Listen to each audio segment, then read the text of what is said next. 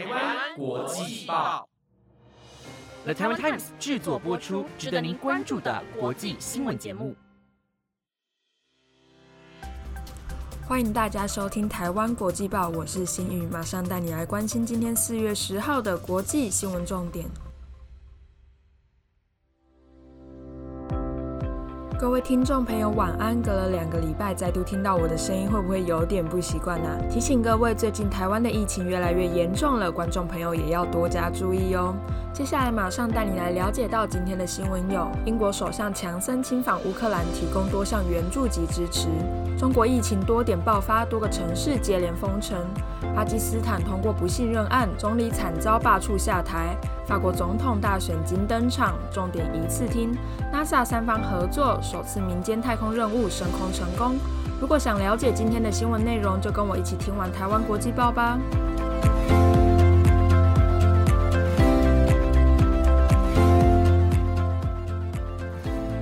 一则新闻带你持续关心到与乌俄战争有关的消息。英国首相强森在本月九号飞往乌克兰首都基辅，并在英国驻乌克兰大使馆与乌克兰总统泽伦斯基会面。强森这趟乌克兰行可说是保密到家，先前英国政府及英国广播公司都没有透露任何强森要前往乌克兰的消息。俄罗斯入侵乌克兰将近两个月，在乌克兰军方跟民众的奋战之下，守住首都基辅等大城，但也牺牲了经济及造成许多无辜的民重伤亡。英国首相强森这次前往乌克兰首都基辅，和泽伦斯基商讨英国对乌克兰提供的金钱及价值一亿英镑（约一点三亿美元）的军事援助，其中包含一百二十部装甲车及新反舰飞弹系统。背后，强森也表示，多亏了泽伦斯基的领导以及乌克兰民众不屈不挠的英勇行为，才能重挫。普丁的可怕计划，强森也展现了对乌克兰的坚定支持。而强森这次的慰问也成为 G7 第一位前往乌克兰的领导人。泽伦斯基也呼吁其他西方国家跟随英国的脚步，提供乌克兰援助及加强对俄罗斯的抵制。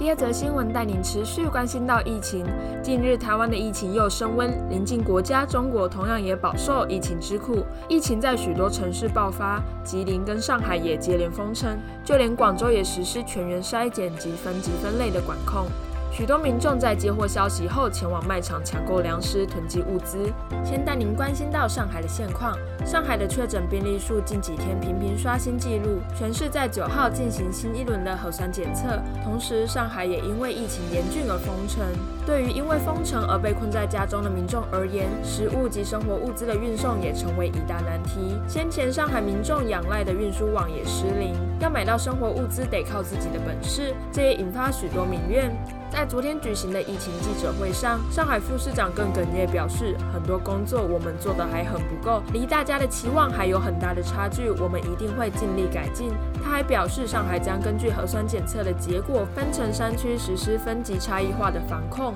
风险最低的防范区，民众可以在行政区域内适当的活动。接下来带您关心到广州，广州市政府在八号晚间宣布，将对越秀区和白云区连夜展开核酸检测，并在昨天开始实施分级分类的管控。其他的九个区也将实施核酸检测，这也表示当地民众的行动将受到限制。消息一出，许多民众感到十分恐慌，纷纷前往卖场抢购食物。广州市商务局相关负责人也回应，广州市生活必需品及民生用品保障充足，同时也呼吁市民朋友理性购买，无需恐慌。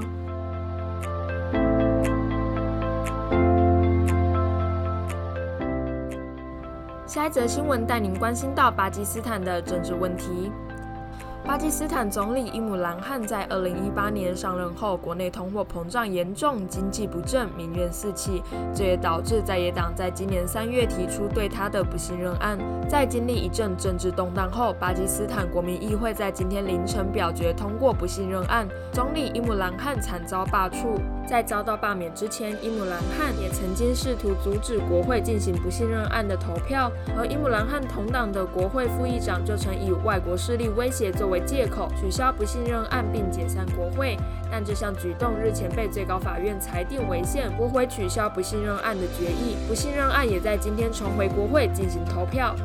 巴基斯坦代理议长沙迪克在今天凌晨宣布，在议会三百四十二席中，有一百七十四位议员投票支持不信任案，最终以超过半数通过不信任案。巴基斯坦建国以来，没有任何一位总理做满五年任期，但伊姆兰汗是第一位遭到罢黜下台的总理。值得一提的是，巴基斯坦军方在国内政治中具有强大的影响力，但伊姆兰汗近期许多动作都没有得到军方的支持，这也成为不信任案的最后一根稻草。而巴基斯坦国会也预计在十一号选出新总理来继续领导巴基斯坦。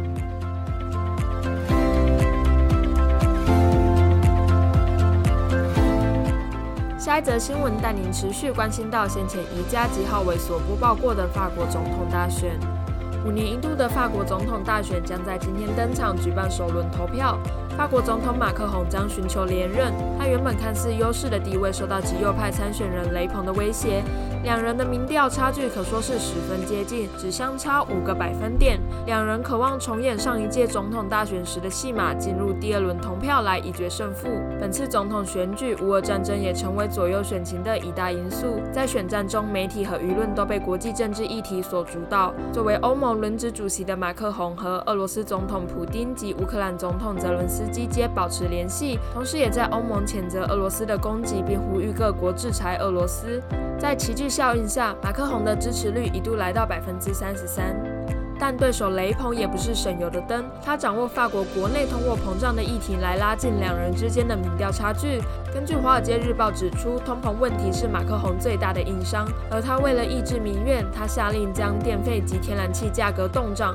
并推出能源折扣等等政策来减缓通膨。不仅如此，与政府合作密切的顾问公司麦肯锡还被爆出十年来未缴税的丑闻。种种因素都使马克宏原本领先的优势开始动摇。还有一项左右选举的关键就是投票率。根据《世界报》最新公布的民调指出，约有百分之九十六的受访者确定会去投票，百分之十一可能会去投票。这也可以推算出，大约有百分之二十的受访者不会去投票。预估今年的投票率会创下历史新低。而法国总统大选的最新消息结果如何，就让我们持续为您关注。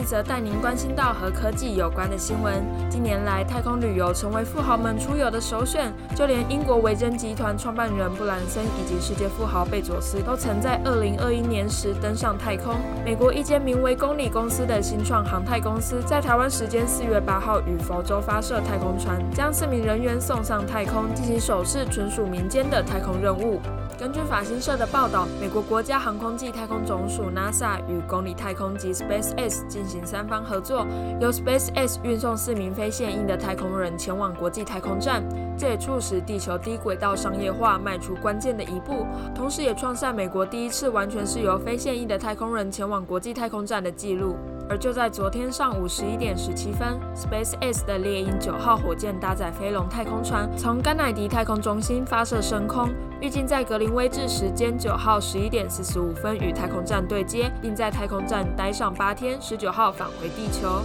过去美国态度十分强硬的反对让国际太空站接纳非太空人，现在态度软化，并将低空地球轨道空间转向商业化，放手交给民间去经营。这也使 NASA 可以更专注在宇宙更艰难的太空任务上。